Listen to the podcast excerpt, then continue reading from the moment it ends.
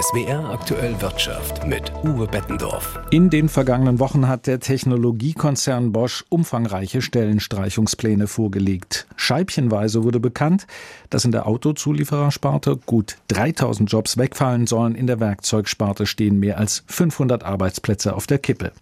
Als Begründung nannte der Konzern die schwache Weltwirtschaft, gestiegene Kosten und den Wandel in der Autobranche. Ungeachtet dessen hat Bosch im abgelaufenen Geschäftsjahr Umsatz und Gewinn gesteigert gesteigert. Christoph Geismeier aus der SWR Wirtschaftsredaktion. Der Technologiekonzern hat seine selbst gesteckten Ziele weitgehend erreicht, also alles in Butter bei Bosch? Leider nicht, denn mit Blick auf die Herausforderungen der Zukunft muss Bosch profitabler werden. Der Konzern braucht eine höhere Rendite, um dynamisch wachsen zu können. Das hat der Bosch-Chef schon letztes Jahr deutlich gemacht. Und da hat man eine Marke im Blick, die man braucht. 7% Rendite, aktuell ist man bei 5. Nun wollte man eigentlich in diesem oder im nächsten Jahr die 7% erreichen, aber angesichts der wirtschaftlichen Entwicklung wird das nicht gelingen, das dauert länger und damit bleibt Bosch in der Zwickmühle. Wegen der Schwächen in einigen Bereichen leidet die Profitabilität, dabei ist der Geldbedarf sehr hoch, weil man in wichtige Zukunftsfelder investieren muss. Keine einfache Situation, meint dazu Bosch-Chef Stefan Hartung. Man muss jetzt natürlich nicht nur sparen, sondern auch den Blick in die Zukunft weiter konzentriert halten, weil es gibt ja auch viele Chancen, die man wahrnehmen muss, die aber natürlich auch Geld kosten. Und da liegt genau im Moment die Kunst, dass wir das miteinander ausbalancieren. Ja, und genau dieses Spannungsfeld hat der Bosch-Chef als derzeit größte Herausforderung für den Konzern bezeichnet.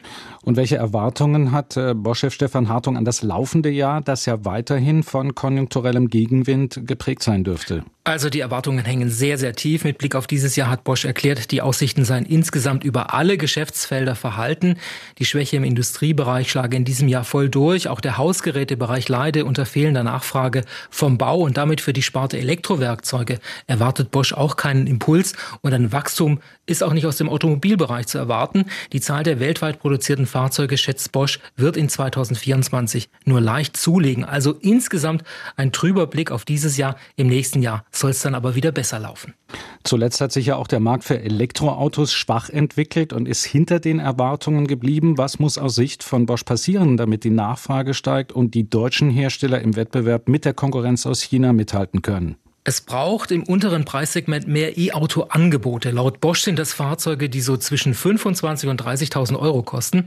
Wenn es hier mehr Auswahl gibt, dann könnte das dem Markt Schwung verleihen, weil sich so potenziell mehr Menschen ein E-Auto leisten können. Und wenn die deutschen Hersteller mit entsprechend preisgünstigen E-Autos in diesem Segment vertreten sind, könnte auch ihr Absatz im Bereich Elektromobilität wieder besser laufen. Jetzt hat der Technologiekonzern ja bereits einen umfangreichen Stellenabbau angekündigt. Reicht das oder müssen sich die Beschäftigten auf weitere Einschnitte gefasst machen? Das ist aktuell leider unklar. Gegenüber dem SWR wollte Bosch-Chef Stefan Hartung aber nicht ausschließen, dass es zu weiteren Stellenstreichungen kommen kann. Das ist so, es kann immer wieder zu solchen Notwendigkeiten kommen und dann werden wir auch nicht scheuen, das umzusetzen. Ja, mögliche Beschäftigungsanpassungen, wie das Unternehmen selbst sagt, sollen aber möglichst sozialverträglich erfolgen. Beschäftigungsanpassungen klingt natürlich auch viel freundlicher als Stellenabbau. Danke an Christoph Geismeier aus der SWR Wirtschaftsredaktion. Auch in Rheinland-Pfalz blicken die Unternehmen mit Skepsis auf das laufende Jahr. Das belegt eine aktuelle Konjunkturumfrage der regionalen Industrie- und Handelskammern.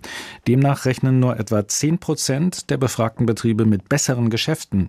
Als Hauptgrund für das Stimmungstief hat die IHK-Arbeitsgemeinschaft vor allem hausgemachte Probleme ausgemacht. SWR Wirtschaftsredakteurin Tamara Land berichtet. Die Stimmung bei den Unternehmern im Land bleibt schlecht. Das Positive an der Umfrage ist, dass es im Vergleich zum Herbst nicht noch schlechter geworden ist. Das sagt Arne Rössel, Hauptgeschäftsführer der IHK Koblenz und der IHK Arbeitsgemeinschaft Rheinland-Pfalz. Aber die Konjunkturwolken am Horizont sind sehr, sehr düster. Leider. So erwarten fast 90 Prozent der Unternehmen, dass ihre Geschäfte in den kommenden zwölf Monaten schlechter laufen oder höchstens gleich bleiben. Das größte Problem der Unternehmer, die wirtschaftspolitischen Rahmenbedingungen. Neben Energieunsicherheit und mangelhafter Infrastruktur litten die Firmen in Rheinland-Pfalz auch unter der unzureichenden Digitalisierung der Verwaltung. Zu wenig Genehmigungen könnten online beantragt werden, klagt Rössel, und selbst wenn, sei das umständlich. Wenn die Unternehmen mit der Verwaltung kommunizieren, müssen sie immer ihre Pflichtfelder, Adresse, Telefonnummer, wer bin ich, neu eingeben. Es gibt keine digitale Verwaltung, so wie man das aus dem Internet, wenn man als Kunde irgendwo einkauft, kennt, dass man die Grunddaten schon mal vom Anbieter voraufgespielt ansehen kann. Also das nervt die Unternehmen zum Beispiel kolossal. Die Nachbarländer Baden-Württemberg und Hessen seien da weiter, mahnt Rössel. Problemfeld Nummer zwei, der Fachkräftemangel. Die IHKs schätzen, dass bis 2035 eine halbe Million Fachkräfte in Rheinland-Pfalz fehlen werden, weil mehr Menschen in den Ruhestand gehen als Schulabgänger nachkommen.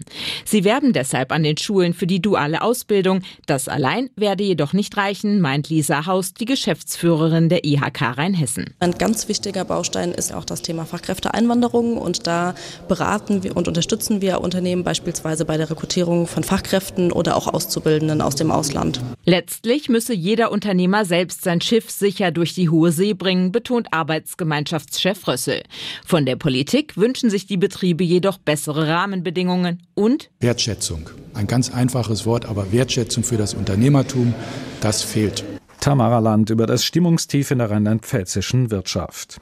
Bisher lag es in der Hand der Banken, ob sie ihren Kunden Überweisungen in Echtzeit anbieten. Jetzt werden sie dazu verpflichtet. Das EU-Parlament in Straßburg hat heute den Weg für die sogenannte Instant Pay-Verordnung freigemacht. Künftig müssen Banken und andere Zahlungsdienstleister, die Standardüberweisungen in Euro anbieten, auch Geldtransfers in Sekundenschnelle möglich machen. Sabrina Fritz, SWR-Korrespondentin in Straßburg, was verspricht sich die EU von dieser Neuregelung? Ja, sie verspricht sich, man muss fast sagen, eine Revolution des Bankensystems.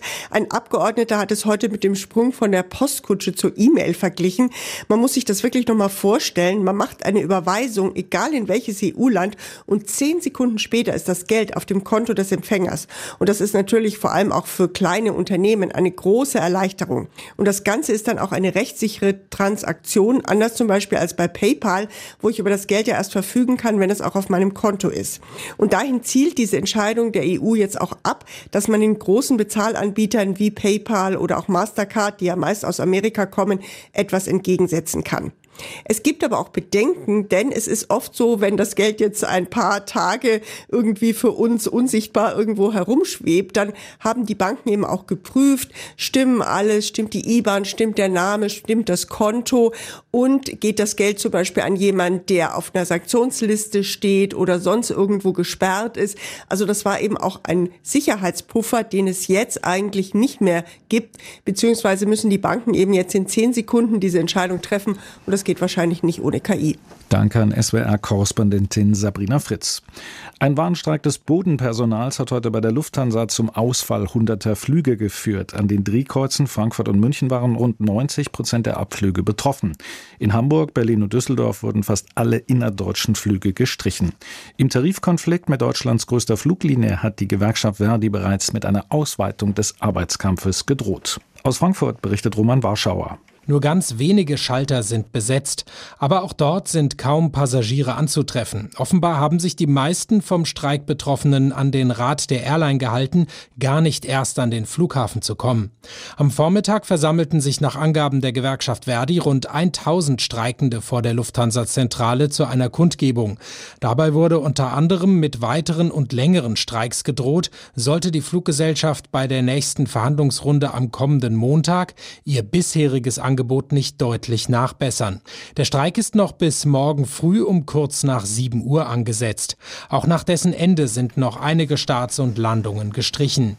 Die staatliche Förderbank KfW hat 50 Millionen Postaktien verkauft. Der Erlös von knapp 2,2 Milliarden Euro soll unter anderem in den Ausbau der Bahninfrastruktur fließen.